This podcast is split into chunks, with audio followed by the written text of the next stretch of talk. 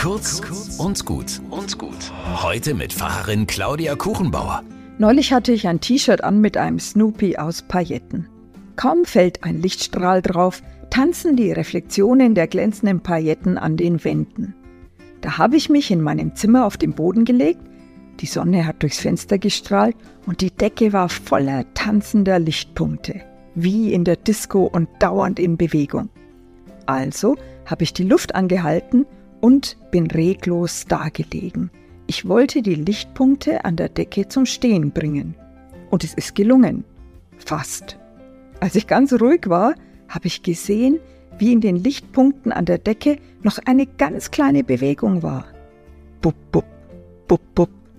Ich konnte mein Herz schlagen sehen. Das war ein richtig andächtiger Moment. Ich lebe und mache gar nichts. Habe ich richtig Lust gekriegt, etwas ganz Schönes zu tun, sodass ich dieses Leben angemessen feiern kann. Tanzen, Blumen riechen oder jemanden zu küssen. Danke, dass ich leben darf.